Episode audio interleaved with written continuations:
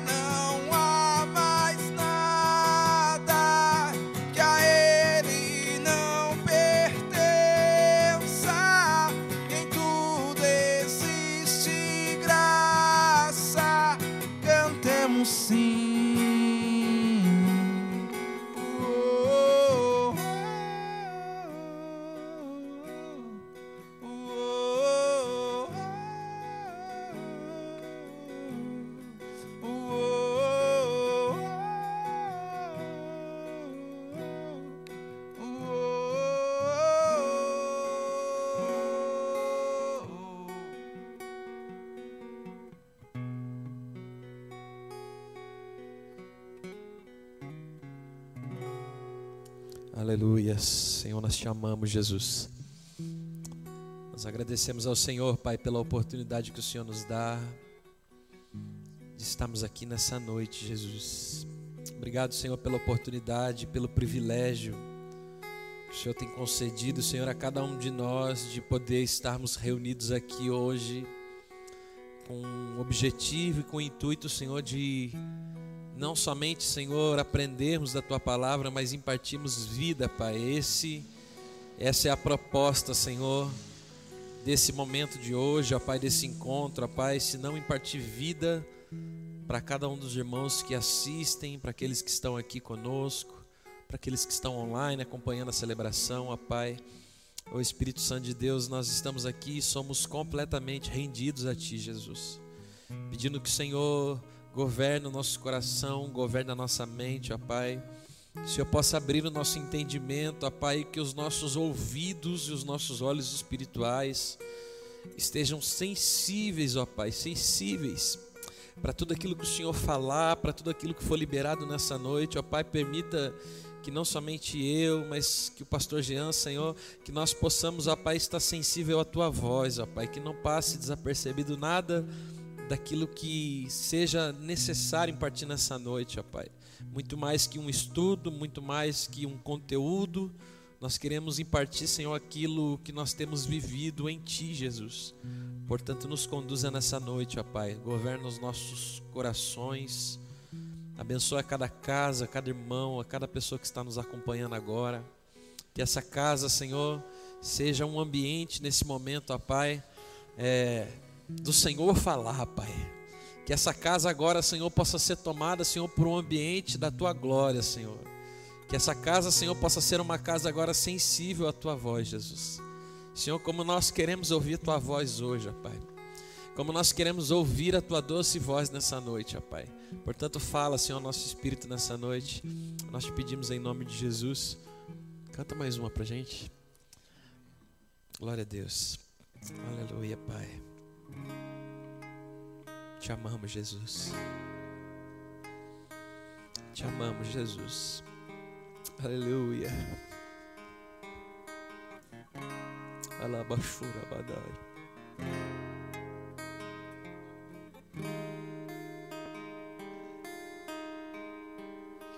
deste vida e amor, trouxe luz à escuridão e nos trouxe esperança, restaurou nosso coração.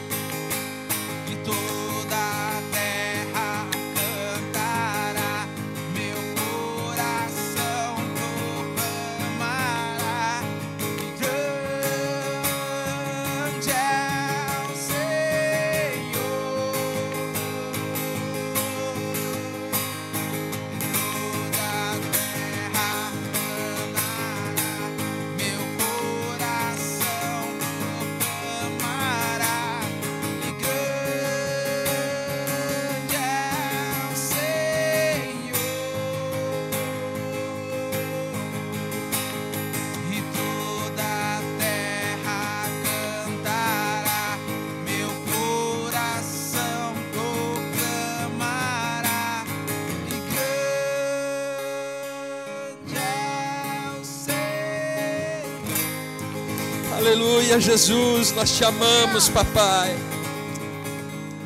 Obrigado, Jesus. Oh, papai, obrigado, Senhor, por essa presença, Pai. Oh, Jesus, nós te amamos tanto, Pai. Obrigado, Senhor, por essa oportunidade de estarmos aqui, Jesus. Oh, Rakalabashura Mandarabadas. Oh, Espírito Santo, manifesta o teu poder nessa casa agora. Manifesta a tua glória sobre esse lar agora, em nome de Jesus. Ah, Jesus, eu te amo. Oh, papai. Eu tô rindo, Jean. Porque eu disse algo ontem, ontem no domingo, quando eu fui divulgar esse trabalho de hoje. Eu disse o seguinte, eu falei assim, é, guarda a língua estranha para domingo. guarda o avivamento para domingo, porque é, quarta-feira vai ser fundamentação. Então eu disse, quarta-feira não vai ser um dia de nós falarmos línguas, vai ser um dia da gente ser edificado. Mas a gente é, precisa entender de uma vez por todas que é impossível passar pelo avivamento sem antes passar pela fundação.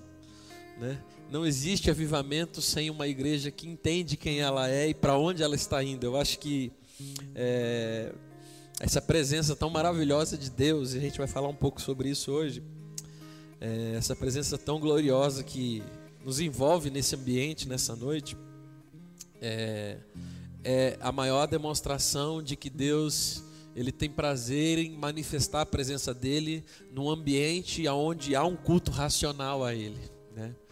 um ambiente que a gente quer fundamentar, a gente quer edificar, a gente quer impartir vida, e nesse ambiente ele faz questão de manifestar o peso da glória dele como forma de aprovação, dizendo: Olha, eu estou com vocês, eu né, estou junto com vocês, glória a Deus por isso. Bom, boa noite para você que está aí acompanhando conosco. Que a paz de Cristo esteja sobre o seu coração, que alegria saber que você está aí conectado com a gente, né? É, e eu espero de todo o meu coração que esse mesmo peso de glória que nos tomou e está enchendo esse ambiente aqui nessa noite, né? Ele seja o mesmo peso de glória que esteja sendo revelado aí sobre a sua casa, sobre a sua vida, sobre a sua família. Amém? Se você ainda não fez isso, eu quero te convidar a compartilhar esse link. A gente vai começar o nosso bate-papo. Então, uma hora para você divulgar entre os seus familiares, entre os seus amigos. Essa transmissão é agora. Eu não posso deixar de cumprimentar alguns irmãos que estão presentes aqui conosco, né?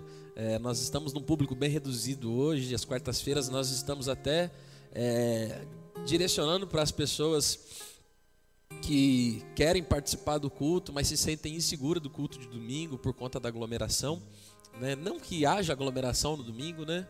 Mas a gente está trabalhando sempre ali dentro da, do padrão. Então, alguns irmãos perguntaram, pastor, poderia deixar o culto de quarto? Então, algumas pessoas estão aqui, sejam bem-vindas. Né? Que Deus abençoe vocês. Estão sendo abençoados aí, amém? Glória a Deus. Que Deus possa falar no coração de vocês nessa noite. Nosso staff aqui também, né? Todos vocês. Meu desejo é que vocês do staff sejam recebam tanto quanto as pessoas que estão em casa e a gente que está aqui. E eu quero agradecer o Tuto que está aqui, que fez esse louvor. O Tuto, como sempre, esse tangedor, né? esse menino é uma benção, um ministro de Deus. A gente deu folga para o nosso ministério de louvor hoje. E convidamos o Tuto para estar tá aqui com a gente, né? E enquanto a gente imparte aquilo que o Espírito Santo tem colocado nos nossos corações nessa noite, ele vai aqui, né? Ele vai ser o nosso Reuel aqui hoje, né? Se no meio do, da conversa você vê que o Espírito Santo tomar a conversa aqui, faz que nem o Reuel, né? entra no meio e já emenda um louvorzão. Aleluia. Glória a Deus. Eu quero louvar a Deus pela vida desse filhão querido, amado. Pastor Jean está aqui com a gente. É, alguém que tem muito a acrescentar. Nesse último tempo tem estado muito presente aqui na casa. E eu acredito que essas presenças dele vão se tornar cada vez mais frequentes aqui, né? Espero que você se sinta à vontade e feliz com isso. É, e eu quero apresentar, fica à vontade para cumprimentar o pessoal, querida.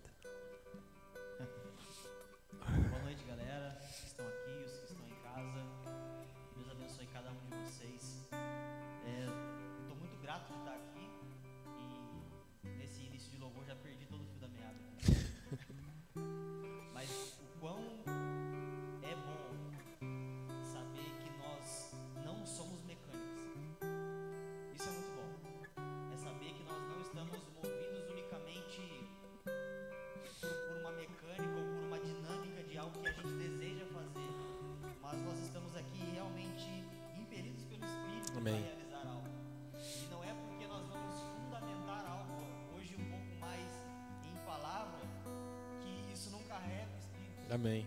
Não é porque hoje nós, entre aspas, não vamos falar em línguas que a vida não é transmitida, porque a cada minuto, a cada ministração ou a cada palavra que nós vamos conversando, e a gente já estava conversando aqui antes de começar, nós temos a total consciência da manifestação.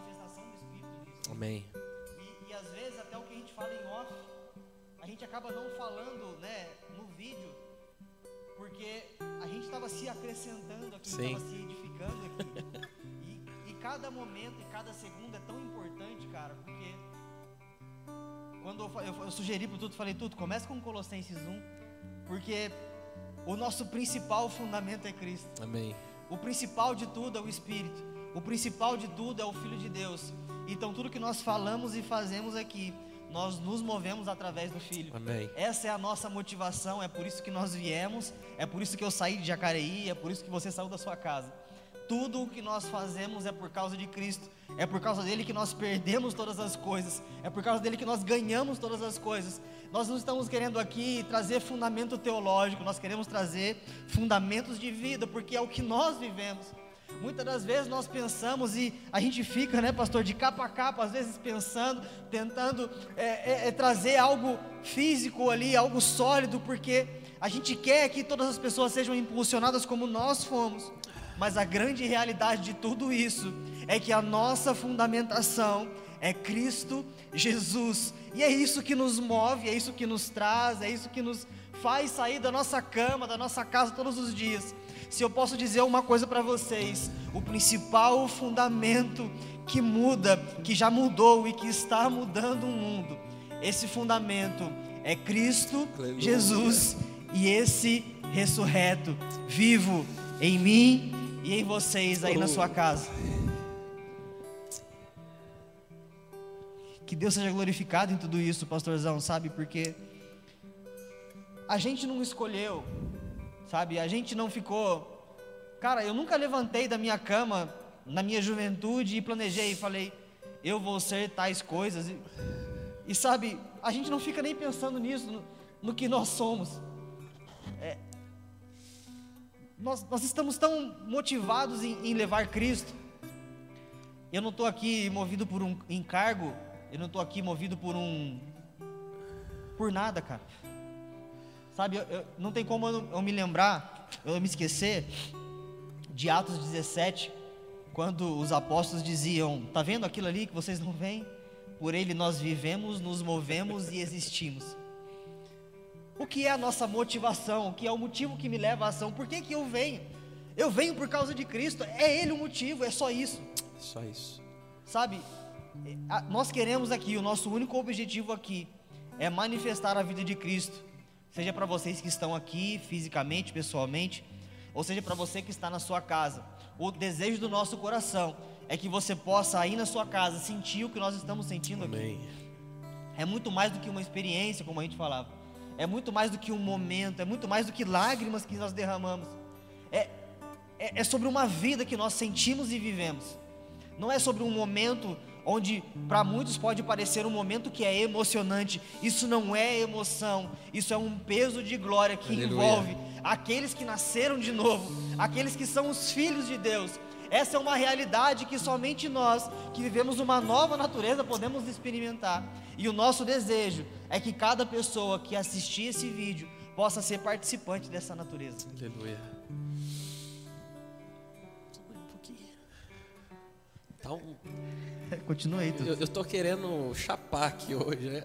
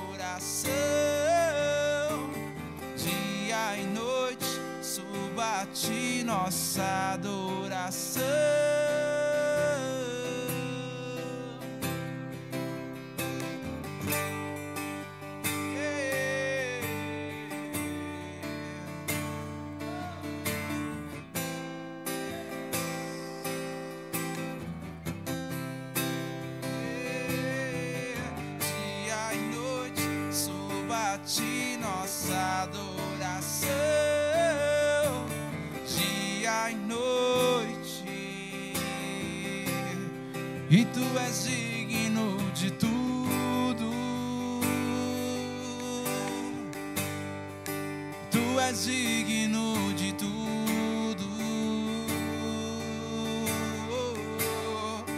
Pois tudo vem de ti e tudo é para ti.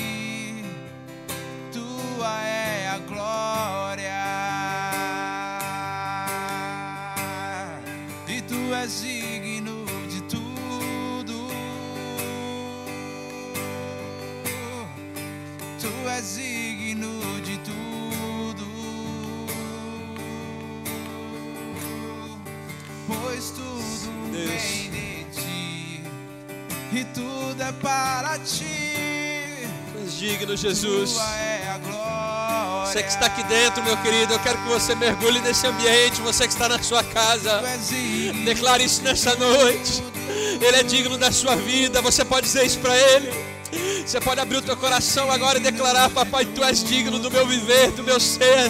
Oh, Pai, a minha vida respira a ti, Pai. O meu ser anseia por ti. Se talvez você não sabe o que é isso, querido, se prostra diante de Deus agora e diga para Ele: Deus, eu quero viver algo único contigo. Eu quero nascer novamente. Eu quero nascer em Cristo, Pai. Eu quero nascer para, para entrar no reino. Eu quero nascer de novo para entrar no reino. Eu não quero ser só um espectador. Eu não quero ser alguém que só assista, alguém que só esteja assistindo, vendo, não. Eu quero ser alguém que seja mergulhado no teu reino, mergulhado no meio da tua vontade, ó Pai, no centro da tua vontade, Jesus. É!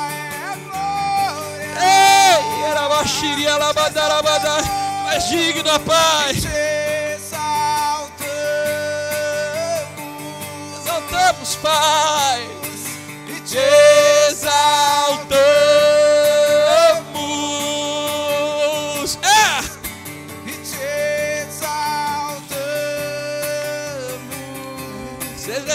Exaltado, Pai.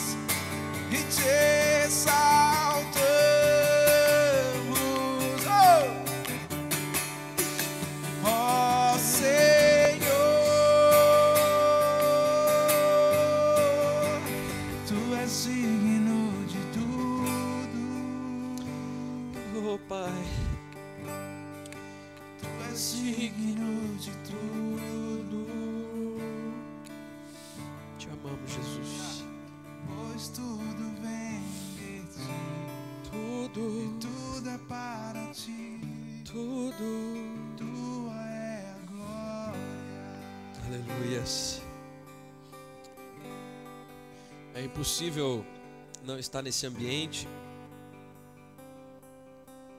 e não ser tomado por lembranças, por experiências. É, enquanto você falava, Jean, meu coração queimava, sabe? Deus me fez lembrar do começo, né? A gente estava falando isso agora de pouco, né? É, Sabe, Nicodemos ele faz uma pergunta para Jesus, né? Que era necessário alguém para ser salvo, né? Acessar o reino de Deus. E Jesus ele fala, olha, aquele que não nascer de novo, esse ele não vai entrar no reino de Deus, né? E muitas vezes nós queremos domesticar pessoas que não nasceram de novo. Sabe, nós, nós queremos é, doutrinar pessoas que não nasceram de novo. Nós queremos é, ter comportamento cristão de pessoas que não nasceram de novo. E se você não nasceu de novo, tudo que você vai fazer é meramente religioso. Eu acho que aquilo que você começou falando aqui pauta tudo que a gente quer falar aqui hoje, sabe? É, por que é que vocês fazem isso? Por que é que vocês estão aí? Por que é que vocês se reúnem? Por que é que vocês inventam esses pretextos? Por que é que vocês inventam esse programa? Por que é que vocês. Porque a gente ama Jesus. Simplesmente porque nós amamos a Cristo. E não há outra mensagem em nós senão exclusivamente dizer o quanto nós o amamos. E por amar a Cristo, nós é, fazemos essas coisas. Não há obrigatoriedade, não há peso, não há, puxa, eu tenho que ir lá. Não, é, é pelo contrário, há expectativa. Muitas vezes há um cansaço físico que conflita com o nosso espírito. Né? Muitas vezes o nosso cansaço físico ele tenta conflitar com o espírito, mas quando o espírito ele é acometido por esse ambiente, por esse ambiente de glória, e eu quero, acho que a gente vai pautar exatamente sobre isso, sobre essa palavra manifestação, né? Quando há uma manifestação da glória de Deus, quando há uma manifestação da presença do Espírito Santo de Deus, é, tudo vai embora, né? Não, não há cansaço, não há, não há fadiga, não há problema, não há problema, Jean. Num ambiente desse não há tribulação, sabe? É, eu estava lendo aqui o texto chave para gente, para esse bate-papo. Nem sei se ele vai ter esse bate-papo mais hoje ou não. Mas olha o que, que o texto diz, eu acho que esse texto é muito pertinente, que é Romanos capítulo 8, versículo 18, que diz assim: Porque eu tenho para mim, se você quiser, anota também. O Jean está aqui hoje, você sabe quando o Jean está aqui, é muito versículo, é, muita, é muito argumento, é muita. Então, você procura na Bíblia, mas deixa um caderninho do lado ou celular, vai anotando os versículos para você meditar depois. E essa parte do estrobo já foi já. Agora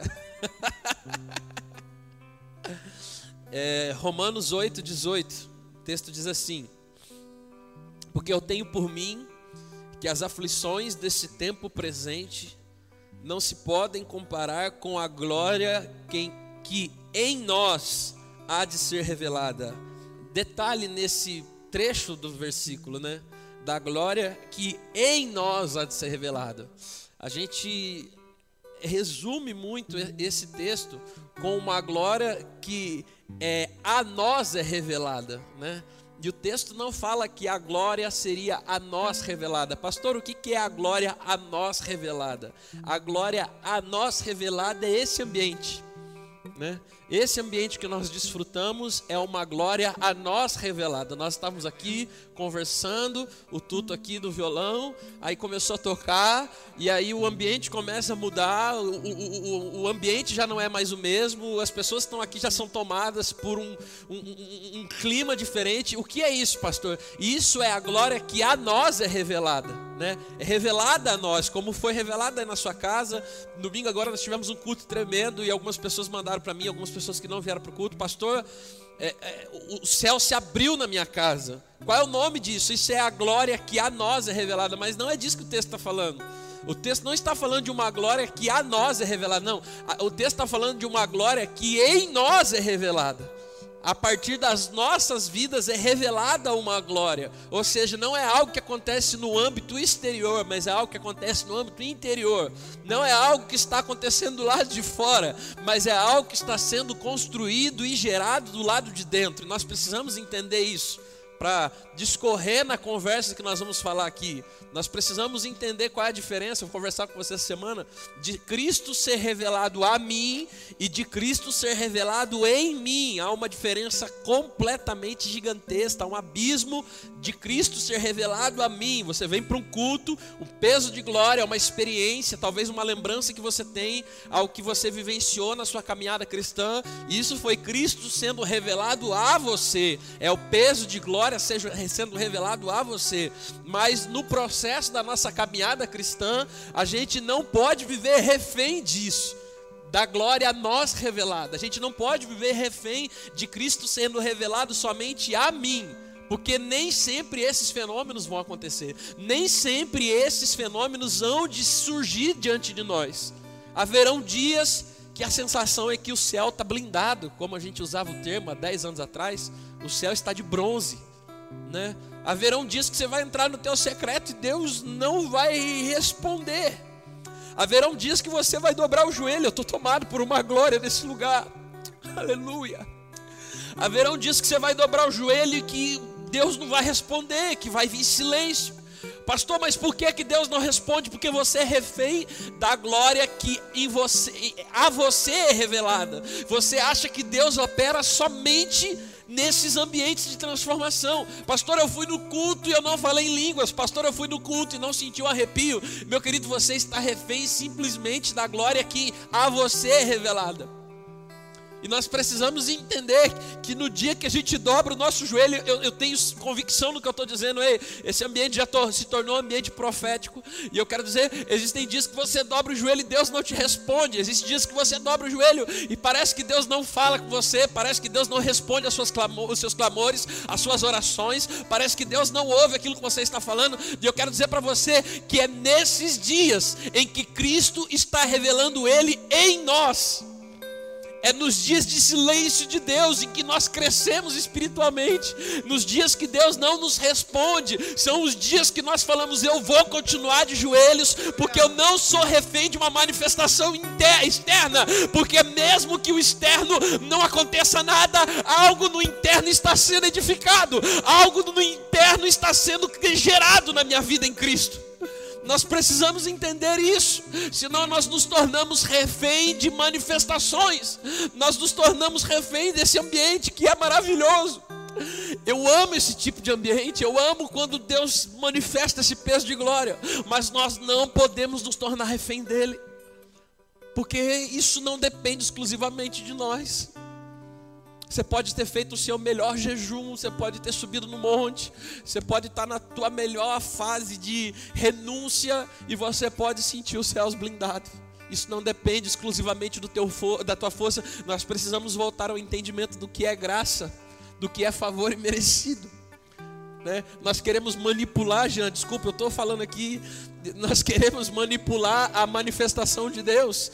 Então nós aprendemos assim, nós viemos de uma realidade que, cara, eu não estou sentindo a presença de Deus, então alguma coisa está errada em mim, então eu tenho que jejuar mais, eu tenho que orar mais, eu, eu tenho que subir no monte, eu tenho que fazer é, voto com Deus, eu tenho que fazer renúncia, é, eu tenho que parar de ver isso, parar de ver aquilo, e a gente quer pagar um preço para alcançar algo que já nos foi dado de graça, como se a gente pudesse manipular a, man, a manifestação de Deus. Nós precisamos entender que, sem dúvida, a renúncia ela é importante, você se consagrar, tudo isso é válido para a sua vida cristã, mas nós precisamos entender, entender que a glória que a nós é revelada não depende exclusivamente de nós, mas depende do autor e consumador da nossa fé, é Ele quem manifesta essa glória. Quantas vezes eu, nas minhas piores, meus piores momentos, cheguei nessa igreja aqui no meu pior dia, dias que as coisas não fluíam, não, eu, eu, eu, cometi coisas que não deveria ter feito, falei coisas que não deveria ter feito, cheguei mal, me sentindo pior dos cristãos, e chegava aqui e um peso de glória descia sobre a minha vida, porque não depende de mim, exclusivamente de mim, não depende. Agora, a, aquilo que há de ser revelado em mim, isso depende de mim. E eu acho que é disso que a gente quer falar hoje. Existe uma grande diferença, a glória que a nós é revelada e a glória que em nós é revelada. A glória que em nós é revelada faz parte de um processo na nossa caminhada cristã. E aí, o versículo 19, eu vou parar de falar aqui, vou passar por vou passar por Jean. Porque a criação aguarda com ardente expectativa a manifestação dos filhos de Deus. E é, é sobre isso que a gente quer falar hoje. A criação aguarda com ardente expectativa a manifestação dos filhos de Deus. Mas quando haverá a manifestação dos filhos de Deus? Quando a glória que há em nós ela começar a ser revelada.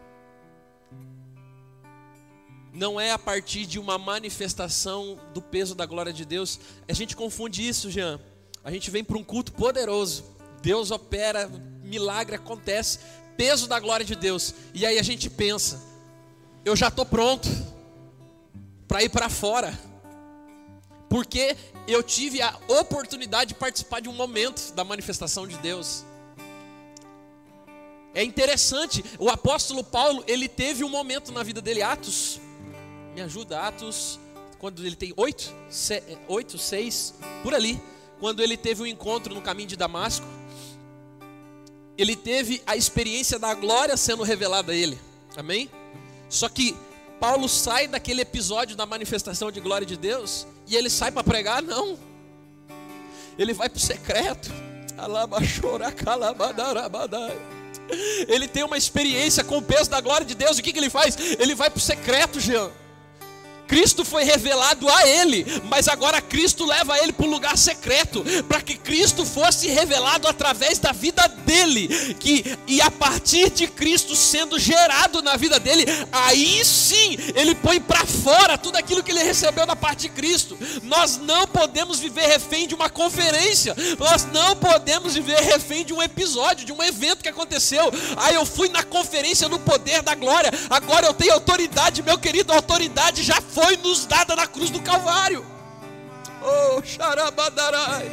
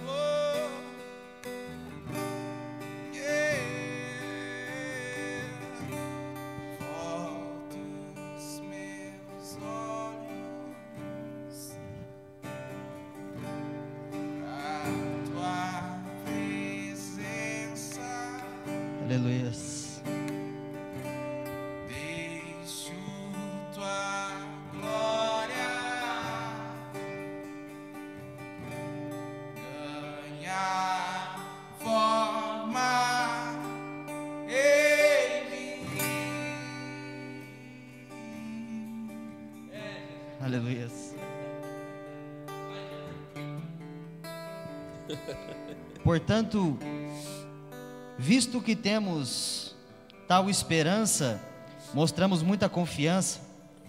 Não somos como Moisés, que colocava um véu sobre sua face, para que os israelitas não contemplassem o resplendor que se desvanecia.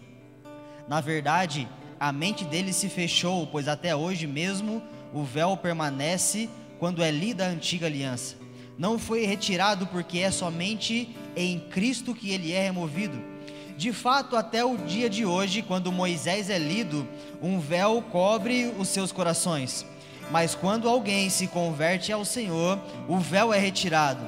Ora, o Senhor é Espírito, e aonde o Espírito do Senhor está, ali há liberdade. E todos nós, que com a face descoberta contemplamos a glória do Senhor, segundo a sua imagem estamos sendo transformados com glória cada vez maior, a qual vem do Senhor, que é o Espírito. Amém. Pastorzão, isso que você estava falando é exatamente o que Paulo retratava em 2 Coríntios 3. Porque a glória do Senhor a nós revelada era o que Moisés vivia. E na minha Bíblia tem um subtítulo chamado A Glória da Nova Aliança, que é a glória em nós revelada, que essa é a aliança vigente, é o pacto vigente. Porque ele fala sobre a, a vida de Moisés. Moisés se apresentava ao povo com um véu no rosto, porque ele tinha medo de que o povo visse que o rosto dele parava de brilhar em algum tempo. Esse era o medo de se remover o véu naquele tempo. Mas Paulo é enfático em dizer que nós hoje, por estarmos em Cristo, vivemos uma glória cada vez maior e essa glória já é com a face descoberta, ou Amém. seja, não é sobre o que a nós é revelado, mas sobre o que em nós é revelado. Amém. Não é sobre uma performance externa que era o que Moisés vivia, é sobre a- o que nós entendemos e sentimos e vivemos no Espírito. Não é sobre as nossas, o, o método como que nós fazemos, mas é o que nós vivemos antes disso. Porque tudo o que nós vivemos e somos é reflexo do que nós vivemos e somos primeiros no Espírito. Amém. A maneira com que nós nos comportamos não é porque pessoas nos dizem que deve ser feito, é porque o Espírito nos move para que seja feito. Não é por mera performance religiosa, porque a performance religiosa acaba. A performance religiosa se vai. A performance religiosa se corrompe. Agora, o que é vida de Cristo não acaba. Porque muito do que é da performance religiosa é o homem que construiu. Agora, os fundamentos do reino que Jesus estabeleceu não podem ser removidos. E os filhos se manifestam a partir dessa nova natureza que não possui um véu, que não existe um medo de um, de um brilho que se vai, porque nós não importamos com o brilho externo, nós não importamos mais com a aparência externa, mas nós não discernimos mais nada na carne, como diz também na palavra. Agora tudo, inclusive Cristo, nós discernimos no Espírito. Amém. E os filhos de Deus só se manifestam a partir daí. Eu acho muito legal isso que você está falando, inclusive meu pai espiritual, apóstolo Cristiano, ele sempre usa da analogia da daquela roupa que é utilizada para no manicômio, que é a como que é Camisa de força. camisa de força. É, e ele fala que quando não há uma conversão de Adão, ou uma conversão não há morte de Adão, quando não há morte de Adão, é como se você colocasse uma camiseta de força em Adão. É você pegar alguém que não morreu e nasceu novamente em Cristo e querer colocar uma roupagem gospel nele, uma roupagem é, religiosa nele. E essa pessoa veste aquela roupagem, então ela passa a ter aparência de cristão, ela tem jeito de cristão, ela fala, antes ela falava, e aí, beleza, como é que tá, qual é, qual é que é, agora ela fala paz do Senhor, graça e paz, né? É, e, e vamos criando roupagem, antes ela andava com.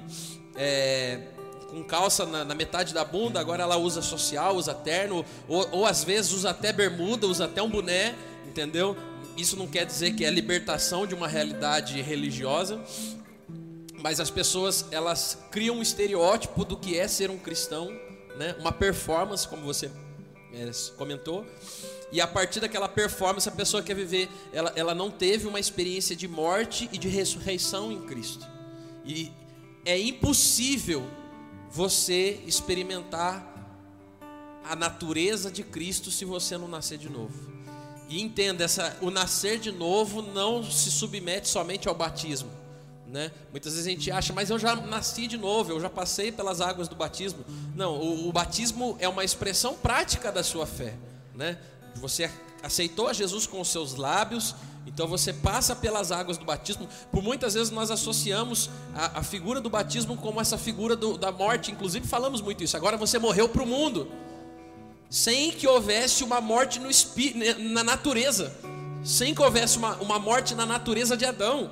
Então você chega para o Adão que passou pelas águas e fala: agora você. Só que algo está gritando dentro dele, que ele está desesperado por aquilo ainda, mas agora ele passou pelas águas.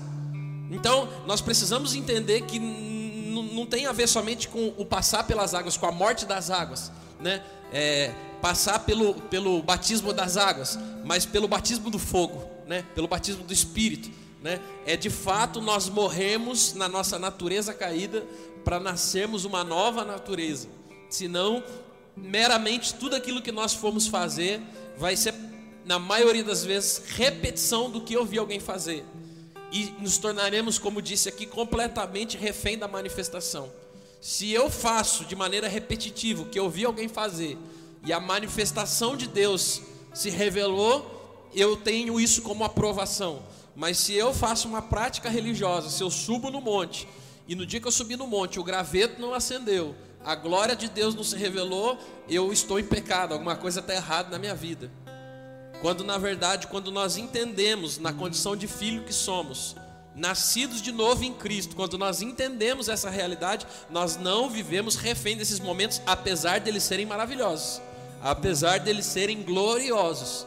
Né? Nós entendemos que aquilo que está sendo construído, aquilo que está sendo gerado dentro de cada um de nós é infinitamente maior, e é disso que Paulo fala né, em Romanos 8. Ele fala: a glória que em nós há de ser revelada é infinitamente maior com esse momento de crise que nós estamos passando.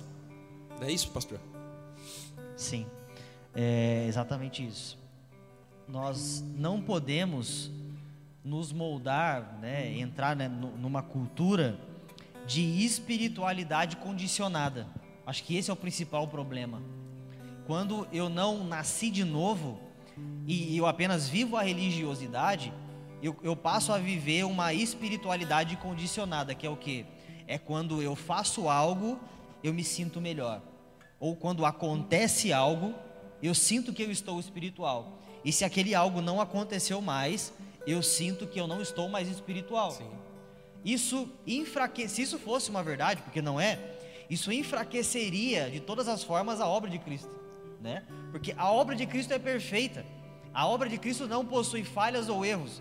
O Espírito Santo não, não faz algo pela metade, vamos dizer assim, né? Então, a nossa espiritualidade, ela não é condicionada a um momento ou a um acontecimento específico. É isso que, que nós, como filhos de Deus, devemos entender e trazer muita maturidade para o nosso espírito. Porque agora que nós estamos num momento de glória e, e nós sentimos isso no, no mais íntimo.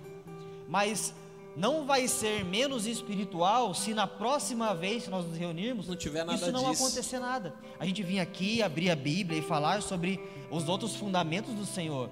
Vai ser espiritual da mesma maneira.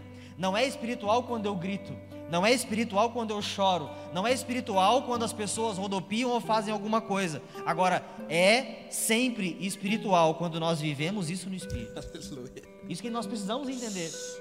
A, a reação é uma coisa. Eu falo muito sobre isso. Eu, é, uma certa vez eu aprendi sobre a diferença de manifestação e reação. E acho que todo mundo agora na live viu, né? Isso foi, acho que foi bem prático agora. Certa vez no, no estúdio, no, num estudo, é, o, o, autor de um livro falava sobre falava a diferença da manifestação e da reação. Muitas pessoas reagem ao espírito mas não manifestam algo do Espírito. Que é o, o exemplo é bem claro, eu falo isso para todo mundo lá em Jacareí. É, o exemplo é o seguinte: imagine uma lâmpada e a manifestação da lâmpada é luz. Então imagine a lâmpada como o Espírito Santo e a luz como essa manifestação do Espírito Santo, como algo que o Espírito Santo faz. E para que a luz se acenda tem um interruptor. Quando a, a luz se manifesta, esse é o Espírito Santo se manifestando.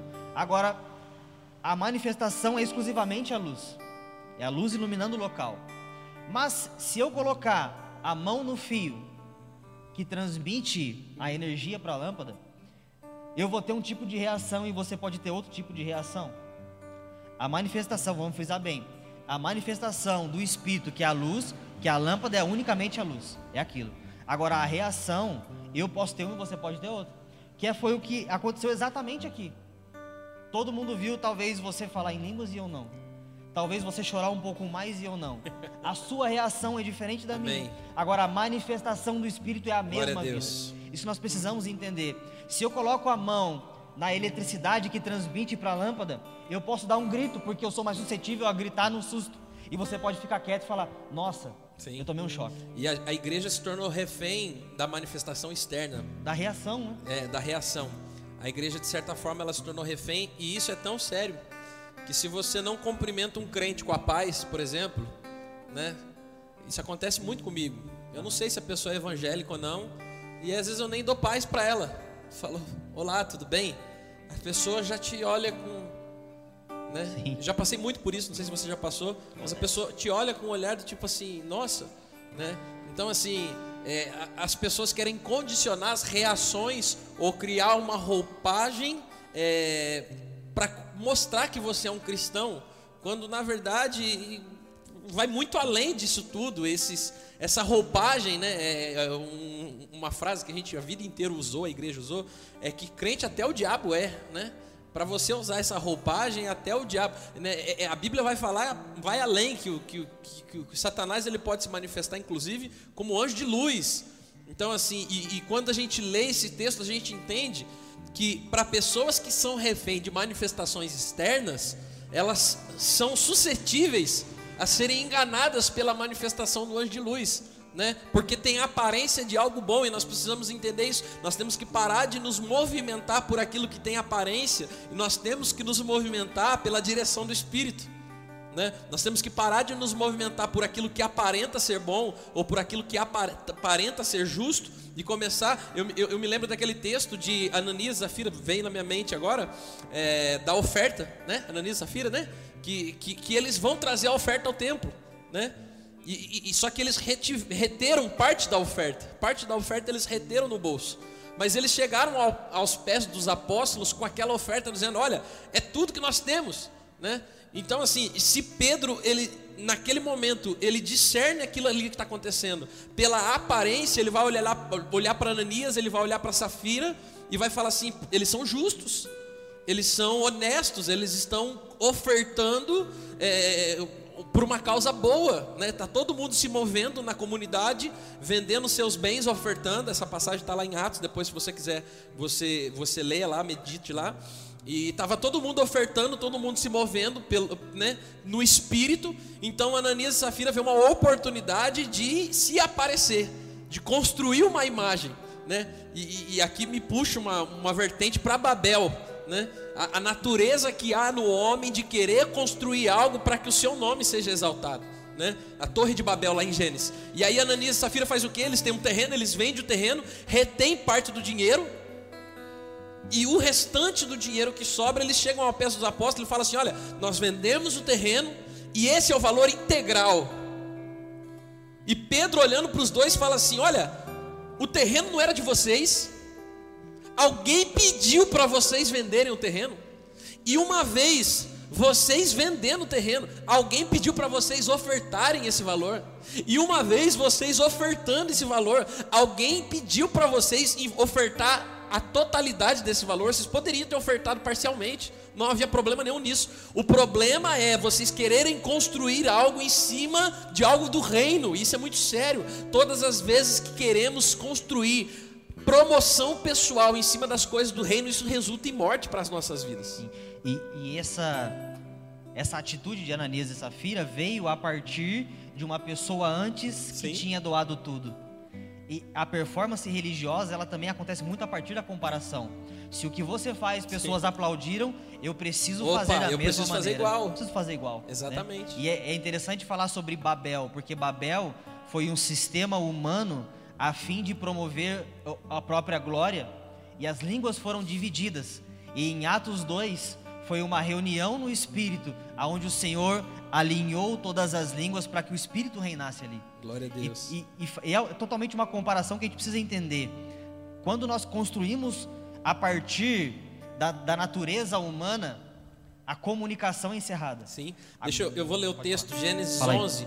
Se você quiser, anota na sua casa. Gênesis capítulo 11, Olha o que, que o texto fala acerca de Babel. É, toda a terra tinha uma só língua e um só idioma. E se deslocando os homens para o oriente, acharam um vale na terra de Sinar e ali habitaram. E disseram uns homens aos outros: Façamos, pois, tijolos e queimemos ele muito bem. Os tijolos lhe servirão de pedras e o betume será nossa argamassa. E disseram mais: Edificamos para nós uma cidade e uma torre cujo o cume dessa torre chegue até o céu, e façamos para nós um nome. Atenção nesse trecho. Olha o que eles estão dizendo. Vamos construir uma cidade, uma torre muito grande. Por que nós vamos fazer isso? Qual é o propósito disso? Para que possamos fazer para nós um nome, ou seja, para que sejamos conhecidos, para que não sejamos espalhados sobre a face da terra. Ou seja, a aquilo que aqueles homens queriam construir a partir das obras da sua mão era exclusivamente para que o nome deles fosse glorificado, para que eles fossem engrandecidos, para que a glória viesse sobre a vida deles. E qual foi a resposta de Deus para a atitude daqueles homens? Versículo 5: Então o Senhor desceu até a cidade, a torre em que os filhos dos homens edificavam, e disse: Eis que esse povo é um e tem uma só língua. E isto que eles estão começando a fazer, agora não haverá restrição para tudo aquilo que eles intentarem fazer. Portanto, confundimos ali a sua língua, para que não entendam um a língua do outro. E assim o Senhor o fez e espalhou sobre a face de toda a terra e cessaram de edificar aquela cidade. E eu quero frisar aqui, né, o homem com a obra das suas mãos querendo construir algo para a glória sua, e qual foi a resposta de Deus? Foi desaprovação. Deus falou: "Não, não concordo com isso". Então Deus espalhou. Isso Gênesis capítulo 11. Agora vamos para Gênesis capítulo 12, né? No próximo capítulo, olha o que, que o texto vai dizer. Ora, o Senhor disse a Abraão: sai, Gênesis 12:1, sai da tua terra, da tua parentela e da casa dos teus pais e vai para uma terra que eu te mostrarei. E olha o versículo 2: Então eu farei de ti uma grande nação e te abençoarei e engrandecerei o teu nome e tu serás uma bênção e abençoarei os que te abençoarem e amaldiçoarei os que te amaldiçoarem e em ti serão benditas todas as famílias da terra. É, é preciso a gente entender esse paralelo em Gênesis capítulo 11, o homem queria autoridade, ele queria fama, ele queria poder, ele queria glória, e com isso ele promoveu a obra das suas mãos. Em Gênesis capítulo 12, Deus convida o homem a ser participante daquilo que ele ia construir, e em troca, olha a resposta de Deus: olha, Abraão, sai da tua terra, sai da tua parentela, e mediante a tua obediência, a palavra que eu estou liberando para a tua vida, eu engrandecerei o teu nome, eu farei de ti uma bênção, eu farei que você e a sua família possa ser abençoada. Em ti serão benditas todas as famílias da terra. Nós precisamos entender que aquilo que aquilo que engrandece o nome de Deus não é fruto das obras, aquilo que engrandece o, o, o, nome do homem não é fruto das obras da nossa mão, mas é fruto da nossa obediente a, vo, a obediência à voz do Senhor. Ufa, saiu. Glória a Deus, amém? Eu acho que é importante a gente entender esse paralelo, né, de tudo aquilo que a gente está construindo nessa noite, porque senão nós vamos ficar sempre refém de promover algo, nós vamos ficar sempre refém de, de promover eventos. É, né? é o que a gente estava falando um pouco antes, sobre algumas crises que têm sido geradas Sim. no povo, por conta agora da ausência, né, da, da presença física no templo, vamos dizer assim, né? É, eu tenho me preocupado bastante, comentava com você, sobre ver e perceber que algumas igrejas têm tentado gerar entretenimento, entretenimento. ao invés de gerar algo no espírito. Tem, eu, eu consigo ver e acompanhar diversos locais onde, infelizmente, você vê que a intenção é promover uma cerca agora porque não foi promovido isso no espírito, isso foi promovido Sim. em eventos e em coisas físicas, em coisas que, que eram a partir de sensações físicas e não coisas no espírito. Então agora eu vou precisar promover várias coisas online para te segurar, porque se eu não te entreter, você vai se perder. Então significa que você nunca esteve. Essa que é uma grande preocupação, né? Então significa que, que essa pessoa nunca nasceu de novo. Porque quando nós nascemos de novo, até está em Romanos 8 também, nada nos separará do amor de Amém. Deus. Né, eu vou até abrir em Romanos 8, porque Romanos é, meu Deus do céu, né? Tava em Romano, tava em Atos já. Olha lá. Eita Jesus. Aonde está? 35, Romanos 8, 35. Quem nos separará do amor de Cristo? Será tribulação, angústia, perseguição, fome, ou nudez, ou perigo, ou espada? E ele, e ele cita aqui o Salmo 44, 22. Como está escrito: Por amor de ti enfrentamos a morte todos os dias, somos considerados como ovelhas destinadas. Cara, esse cenário é totalmente cenário atual.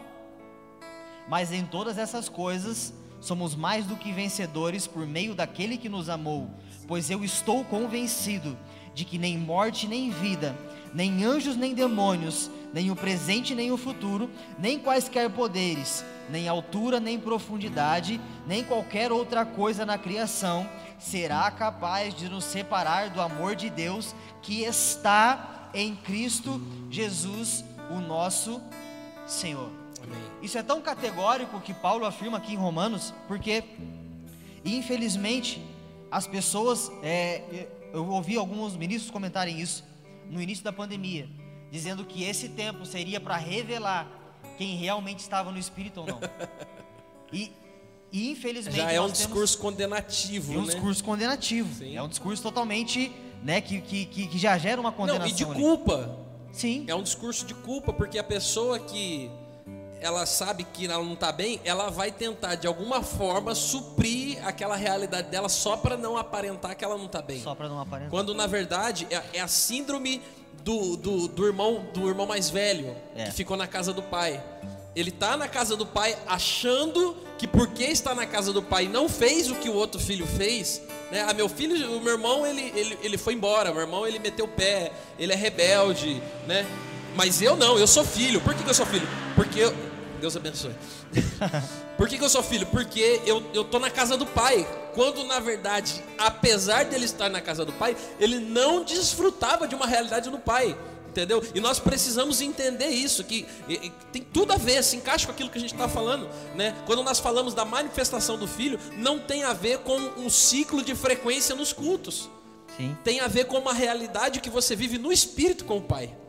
Né? O filho estava na casa do pai, diferente do filho mais novo que saiu. O filho mais velho estava na casa do pai, mas carregava uma, um- um- um- um uma síndrome dentro dele, entendeu? De renúncia, de, de, de rebelião.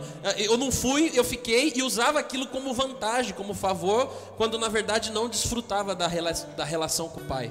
E, e a verdade é, em Lucas 15, né, que, que tá essa passagem, o pai fala pro, pro filho mais velho depois, cara, tudo que eu tenho é seu. Você está chorando por causa de um cabrito. Ele já tinha tudo. Sim. Porque o, o irmão já tinha levado a parte dele, então o que restou era do mais velho, Sim. né? E, e ele, e o pai fala, tudo que tem aqui é seu, você não desfruta porque você não sabe desfrutar.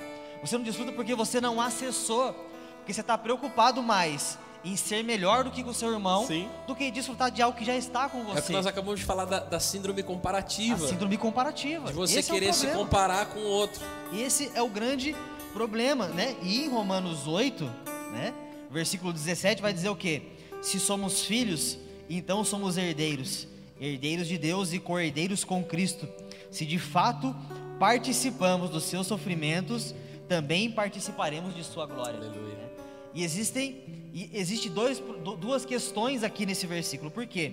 Ele fala sobre a realidade da herança que nós já podemos viver, mas ele também fala de uma realidade de sofrimento e de uma realidade de glória. Sim. E no versículo 18 ele fala: "Considero que os nossos sofrimentos atuais não pode nem ser comparado com a glória que vai ser revelada". Em 2 Coríntios 4:17, Paulo chama os nossos sofrimentos de leves e momentâneos. E eu nunca sofri o que Paulo sofreu. E ele chamou de leves e momentâneos. Por quê? Porque ele tinha uma consciência da glória que foi revelada nele e não somente a ele.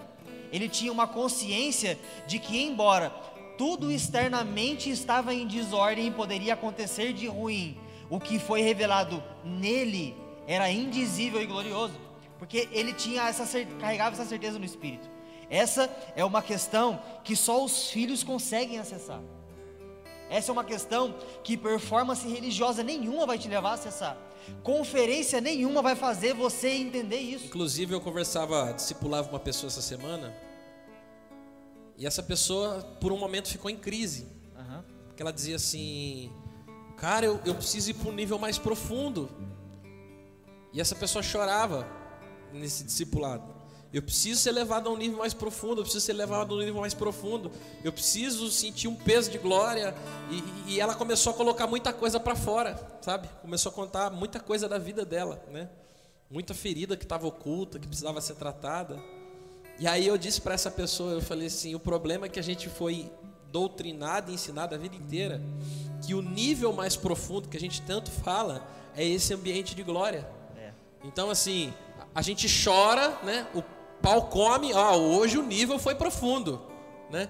E, e- e- músicas foram construídas, aí que está a problemática da música, né? Sim. Músicas têm poder de doutrinação muito maior, é, é, infinitamente maior do que a pregação, né? Aham. Você consegue decorar a música que o Tuto cantou aqui hoje. Primeira vez que talvez ele toca aqui na casa e você vai decorar ela. Agora, talvez o que a gente pregou você não consegue decorar. Você vai ter que ouvir uma, duas, três, quatro vezes. A música tem um poder de doutrinação muito grande. E aí você canta canções, que a gente canta, muitas canções, que nos fala, leva a um nível mais profundo, como se esse nível mais profundo fosse um nível mais profundo do peso da glória de Deus. E aí eu dizia para essa pessoa o seguinte, meu querido, o nível mais profundo Deus está te levando aqui no discipulado, aonde você tem a capacidade de olhar para dentro de você e enxergar que existem coisas na nossa vida que não servem mais para você e que você tem que pôr para fora. Esse é o nível mais profundo, quando eu começo a me tornar cada vez mais parecido com Cristo.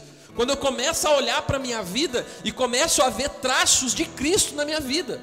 Então não é o quanto de língua estranha. Eu olho para os meus filhos aqui da casa e eu vejo eles sendo levados a um nível mais profundo, por quê? Com o método da comparação, mas não com comparação do outro, com a comparação do passado. Eu olho para o Jean, quem é hoje, e para o Jean de dois anos atrás, eu falo, cara, como o Jean está mais parecido com Jesus. Ou seja, você está sendo mergulhado a um nível mais profundo com Cristo. É quando Paulo diz. É, é como se ele olhasse para o passado nesse versículo, porque ele diz: Já não sou mais eu quem vivo. E agora é Cristo quem É outra realidade. É uma nova realidade Sim, em Cristo. é uma nova natureza. Totalmente. E, e, e não vem a partir exatamente do que você está falando. A partir desses êxtases, vamos dizer assim, Sim. né? Que, que a galera. Que são maravilhosos, que Sim, eu cara, amo. todo mundo quer sentir. Meu, é muito gostoso, é muito bom sentir isso. Sim. É muito bom. Mas nós não fomos chamados para sentir, nós fomos chamados para obedecer. Ou Essa que é a grande questão. Então, marca aí, nós não fomos chamados para sentir, nós fomos, fomos chamados chamados para obedecer. obedecer. E essa é a grande realidade. Quando, quando Jesus diz, não lembro se é João 10, acho que é João 10, que ele fala: As minhas ovelhas reconhecem a minha voz. Essa comparação que Jesus faz é exatamente sobre isso. Né? Tem um vídeo que circula aí até no- nos sites gospel, que é um pastor gritando, algumas pessoas gritando e as ovelhas andando. E quando esse pastor grita, as ovelhas vêm Amém. ao encontro desse pastor. E é isso que, que Jesus faz conosco. Sim. Então, nós não somos movidos mais pela sensação, nós somos ouvidos pelo que nós escutamos do Senhor, pelo que nós discernimos no Espírito. No espírito, exatamente. espírito, não, não pro ambiente. no externo. É, Eu já tive tantas experiências ruins, religiosas a respeito disso. Eu lembro que uma vez eu estava num evento, e era um evento ao ar livre, e eu estava com, com, com, com alguns amigos, e tinha uma amiga junto, e ela era totalmente fora do padrão religioso.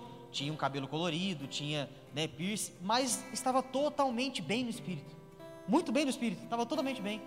Num, certo momento desse culto ao ar livre, ela decidiu sentar numa escada, e eu imaginei que ela estava refletindo ali com o Senhor. Falei, deixa Deus tratar alguma coisa com ela ali. E ela estava recolhida. Eu imaginei, poxa, ela está orando. Imediatamente, quando essa moça de cabelos coloridos, de, de toda essa, né, estereótipos diferentes, uma a uma pessoas foram orar por ela. E ela veio falar comigo, ela falou para mim, Jean, será que todo mundo tá me vendo que eu tô, tô tão mal assim? Eu tô desviada. Será que eu tô tão ruim assim? ela, ela falou isso comigo e eu falei, cara, a religiosidade é tão prejudicial. Cega. Porque às vezes poderia ser que ela tivesse mais vida que as pessoas ali, para transmitir para aquelas pessoas. Sim. Só que nós somos tão movidos pelo que vemos, então é capaz, é, e isso é, cara, já aconteceu muito, tudo já participou disso também, de, de cultos, eu estou num culto, de repente o Deivão tá ali, o Deivão tá aqui com a gente, de repente o David começa a chorar no meio do culto. E não quer dizer que ele está chorando que eu, que eu preciso ir orar por ele. Agora, eu preciso discernir isso no espírito. Se eu discernir no espírito, se o Senhor profeticamente ministrar algo ao meu coração, eu vou me mover. Agora, quantas e quantas pessoas não foram ministradas na alma? Por quê? Porque é fácil eu chegar em alguém que está chorando, porque ela já está suscetível. Agora, e eu que quase não choro? Quantas pessoas não vieram ministrar a mim, que às vezes eu estava quebradaço num culto, e eu quase não choro, eu sou difícil de chorar. A turma na, na igreja diz que eu só choro na Santa Ceia, que domingo que vem é Santa Ceia. Mas e eu que quase não choro, porque é da minha personalidade. Quantas vezes eu não entrei numa igreja quebrado antigamente, e as pessoas não vinham falar comigo porque eu estava ali tranquilo. E tinha talvez por fora uma aparência, uma aparência de que estava tudo bem, mas por dentro eu gritava por socorro. Amém. Então, nós precisamos romper com as aparências religiosas e nos manifestarmos como filhos de Deus. Inclusive, você falando isso, eu me lembrei de algo. É, Via de regra, a dificuldade que as pessoas, a facilidade que as pessoas têm de falar de Jesus para um morador de rua, de parar alguém que está pedindo alimento e falar: Ó, Jesus te ama, tem uma para fazer. Mas a dificuldade que as pessoas têm de falar de Jesus para um empresário, para um dono de uma empresa, para um comerciante, né? É, é, interessante isso, né?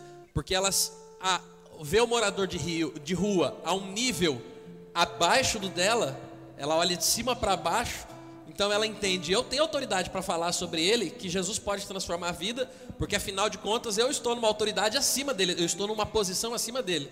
Mas quando eu vejo um empresário, um milionário, uma pessoa cheia de bens, cheia de posse, é, eventualmente, né, a gente também espera, né, tá ali, ah não, eu não tenho que falar, o que, que eu vou falar para ele? Falar que Jesus pode mudar a vida dele? Falar que ele nem tem problema, tem dinheiro, por quê? Porque também associamos que problema é só falta de dinheiro. Né? A, a, a, às vezes a pessoa é tão pobre, tão pobre, que a única coisa que ela tem é dinheiro. Né? E ela está precisando ouvir o que? A manifestação de um filho né? Alguém que porta essa autoridade no espírito. É por isso que nós temos que entender de uma vez por todas quem nós somos no espírito.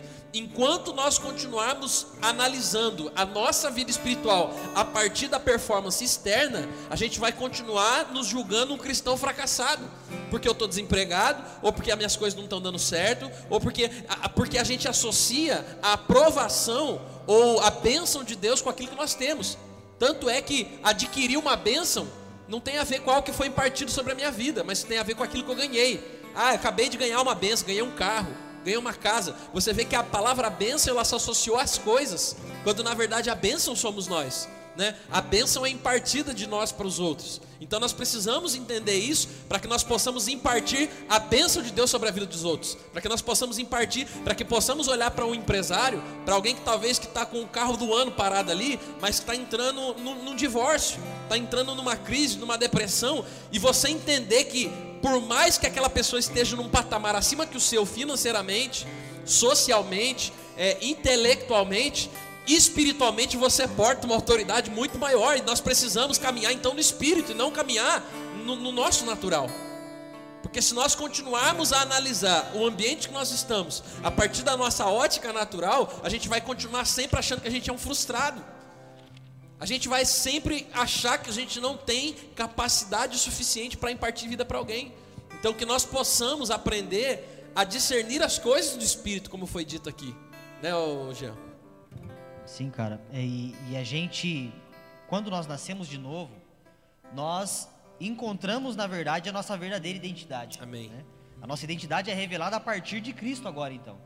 Então, é, e nós precisamos discernir isso também nessa questão que está falando de, de falar com um morador de rua ou de falar com um empresário. Sim. Porque se eu olho para o morador de rua, eu imagino que ele está pior que eu e eu quero ministrar para ele.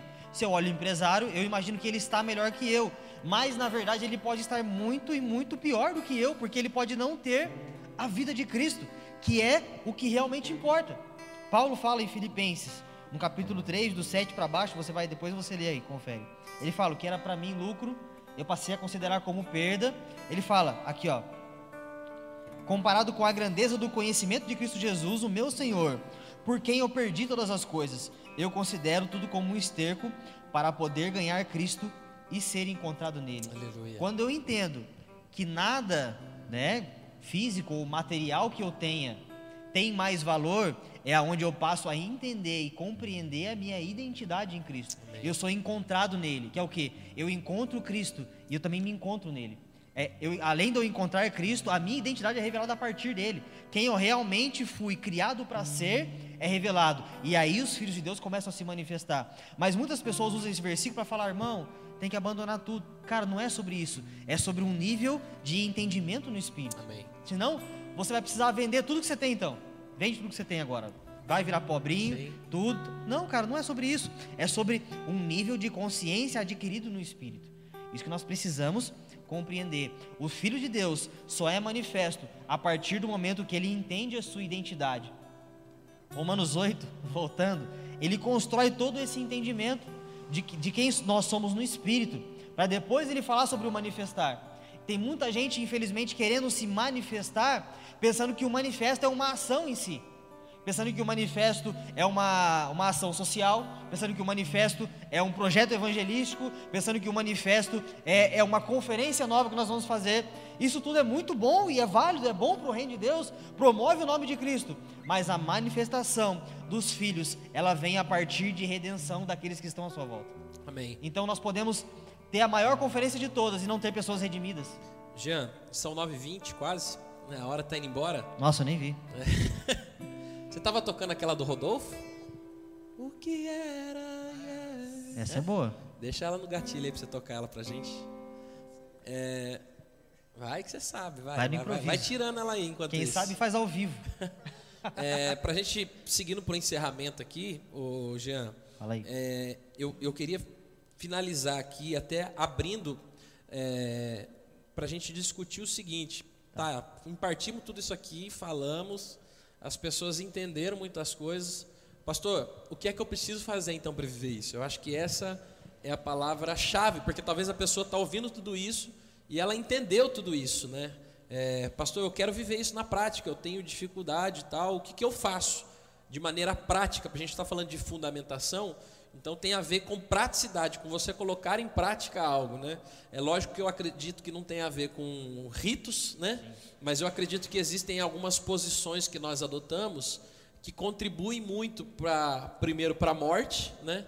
Para essa morte do eu, né? E, e para o nascimento dessa nova criatura, né? Então, o que eu tenho que fazer, pastor? Eu tenho que começar a jejuar mais, orar mais, me consagrar mais. Se você pudesse pautar algumas coisas, quero deixar para você responder isso. Depois eu vou acrescentar algumas coisas também. É, que conselho você daria para alguém que, que ouviu esse nosso bate-papo e, e tomou posse e falou: Eu preciso disso. O que, que eu faço agora? Né? Nós não estamos falando de coisas simples. Não estamos falando de coisas que são mecanismos. Mas só, só existe Cristo se não existe mais eu. E, e essa é uma coisa muito mais profunda do que qualquer tipo de frasezinha de efeito que as pessoas podem pensar. Só vai existir Cristo se não existir eu. Sim. E isso é, é, é um processo que nós passamos. Por amor de ti somos entregues à morte Todos os dias. Então, é um processo de mortificação. Agora, quando Jesus tomou a cruz e foi para o caminho, ele já tinha assumido a condenação ali. Mas ele diz: aquele que toma a sua cruz deve me seguir. Nós devemos tomar a cruz e seguir. Partici- é, Paulo fala também em Romanos: participar dos sofrimentos para participar da glória. Então, a manifestação, né, como a gente está falando, todo manifesto é um posicionamento. Então, para que eu aprenda ou consiga, vamos dizer, né, me manifestar como um filho, eu preciso me posicionar a partir disso. Também. Primeiro é desenvolver a consciência de que em Cristo eu sou um filho. Todos aqueles que creram e receberam, Deus lhes deu o direito de se tornarem filhos de Deus. Crer não é vir para a igreja. Crer não é participar de um evento. Crer não é estar num evento religioso. Crer é estar em qualquer tipo de situação, seja ela qual seja, e você permanecer com Cristo. Esse é pri- primariamente o início desse processo.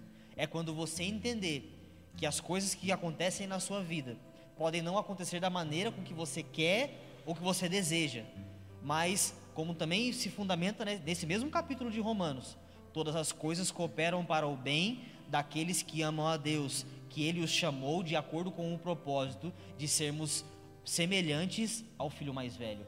Então, esse processo de mortificação do eu é um processo aonde existem muitas perdas. Infelizmente, enfeitaram o evangelho. Infelizmente, tornaram o evangelho algo muito mais doce Romântico. romântico, romantizaram o evangelho. Essa é a melhor palavra. Romantizaram o evangelho. E as pessoas pensam que a partir do momento aonde você se entrega a Cristo, todas as coisas terrenas são solucionadas.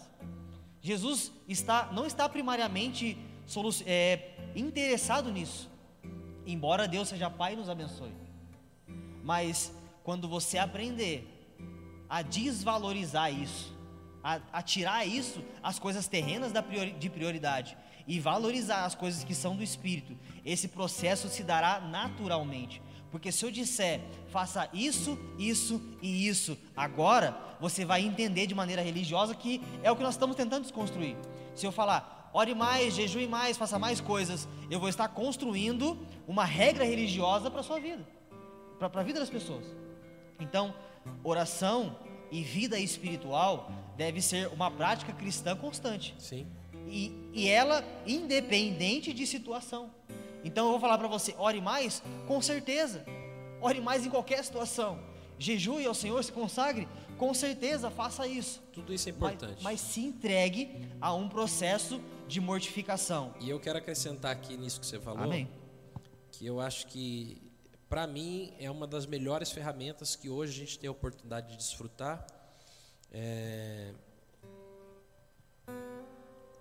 dentro da realidade dessa casa, pelo menos eu posso dizer, talvez alguém que esteja assistindo aqui não não congrega conosco, é, então cada casa se comporta de uma forma e reage. A gente crê muito, nossa casa é uma casa é, que nós cremos caminhar como uma casa apostólica, né? Cremos nisso, apesar de ser pastor de ofício, creio que nós somos uma casa apostólica e e acima de tudo eu acredito no princípio da paternidade, né? Sim. Que é aquilo que conduz hoje a forma com que nós é, conduzimos essa casa hoje, Aham. através da paternidade.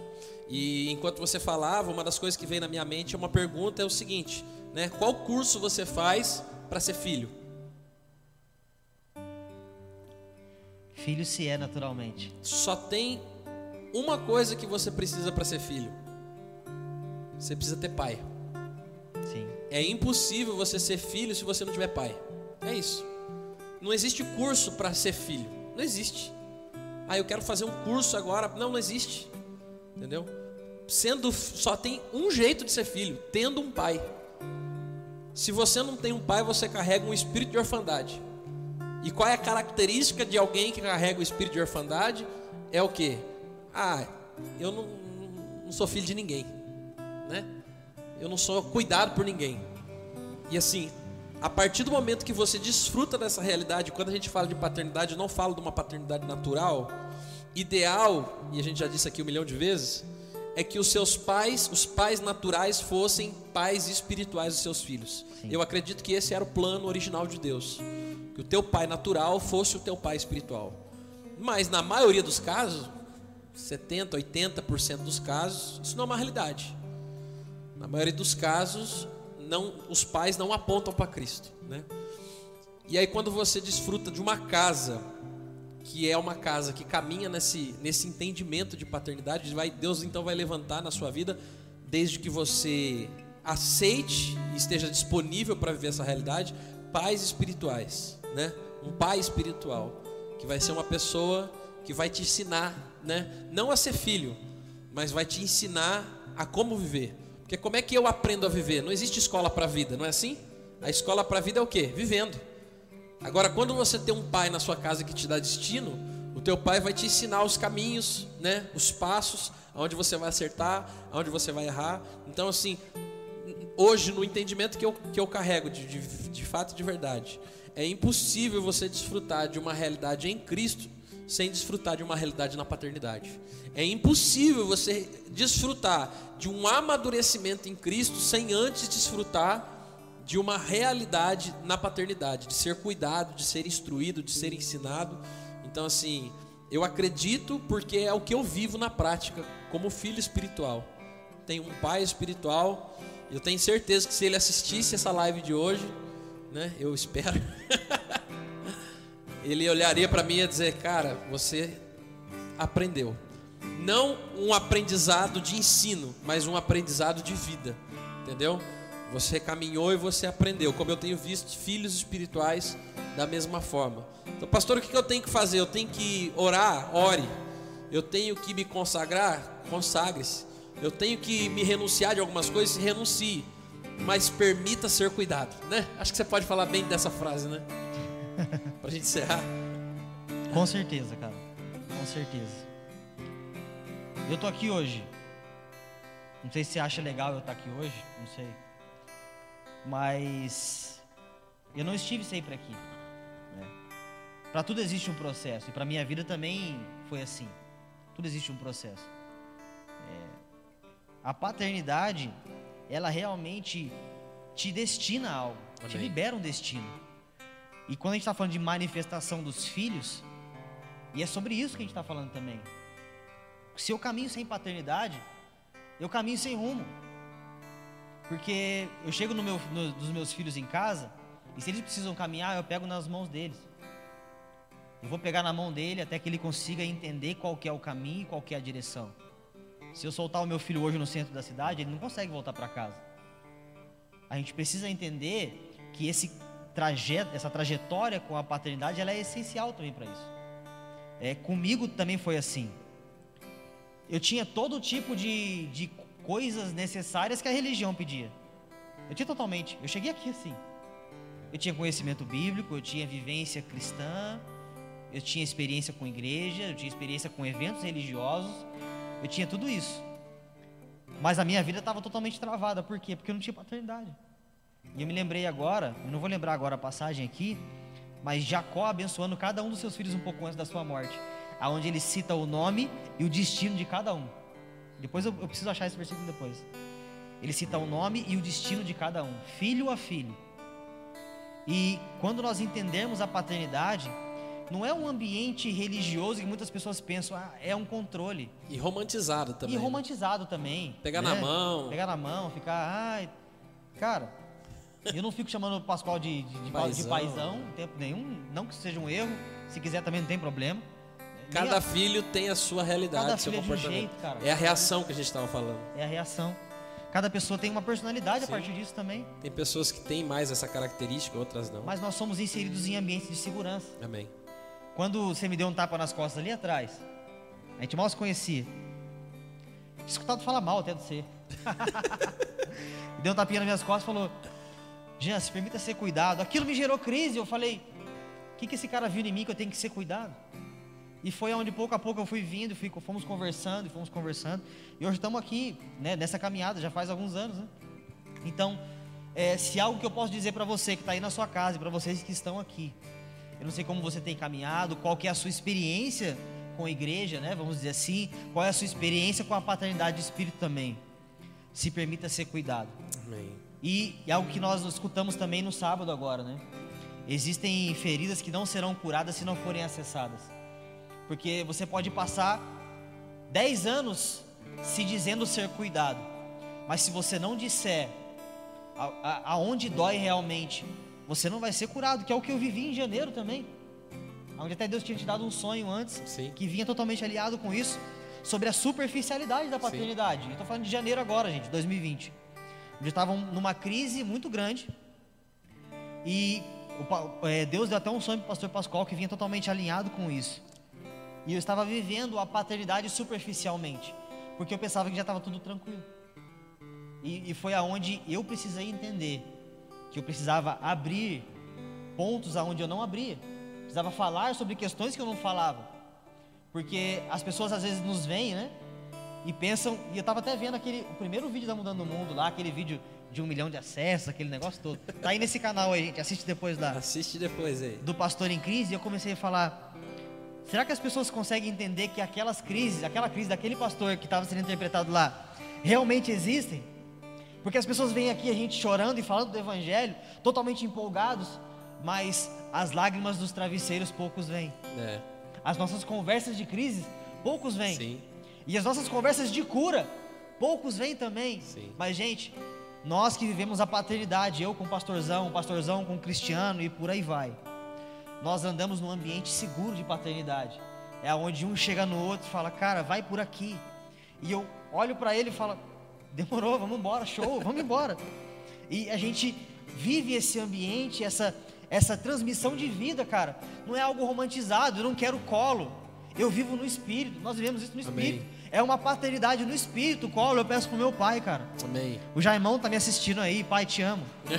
Eu chego lá, eu deito no colo dele. Mas no espírito eu venho aqui e recebo direcionamento e vida, cara. Aleluia. Então, que cada um de vocês que participou dessa live, que está escutando isso, possa ser cuidado por alguém, possa ser direcionado por alguém no espírito. O mundo do mundo é uma casa paterna, cara. Graças a Deus por isso. E eu me permiti ser cuidado. E que você se permita também, em nome de Jesus.